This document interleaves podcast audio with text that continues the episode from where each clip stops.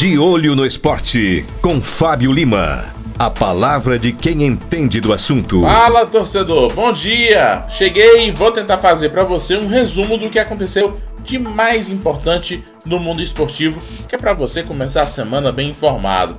E deixa eu começar sem falar de futebol. A brasileira Luiz Stefani conquistou ontem o título do WTA de Abu Dhabi, torneio que conta pontos para o circuito mundial de tênis. A Luísa foi campeã nas duplas femininas ao lado da chinesa Shuai Zhang. Luiz Stefani conquistou uma medalha de bronze inédita para o Brasil nos Jogos Olímpicos de Tóquio em 2021. E o Brasil está vivendo um momento muito bom no tênis feminino, vale a pena ficar de olho. No futebol, três jogos movimentaram o campeonato piauiense, todos eles no domingo.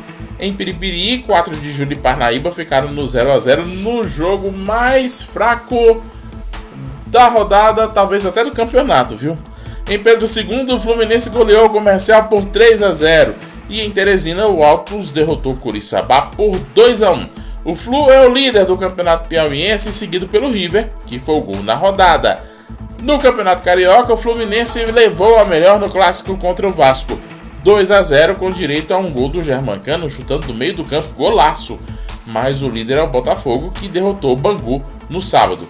O Flamengo folgou na rodada do Cariocão porque estava disputando o Mundial de Clubes. O Rubro Negro fez 4 a 2 no Al Ahly do Egito e conquistou o terceiro lugar.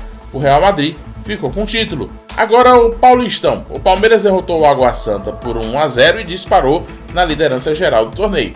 O Corinthians ficou no 0 a 0 contra a Portuguesa e o São Paulo derrotou o Santos por 3 a 1. Aliás, o São Paulo só não fez a festa completa no fim de semana porque o time de basquete masculino, que estava muito bem no Mundial de Clubes, acabou derrotado na decisão ontem pelo Tenerife e ficou com o vice-campeonato do Mundial de Basquete, o que não é nada mal também para o tricolor paulista. A qualquer momento eu volto trazendo mais informações dentro da programação da Lupa 1, sempre de olho no esporte. De olho no esporte, com Fábio Lima. A palavra de quem entende do assunto.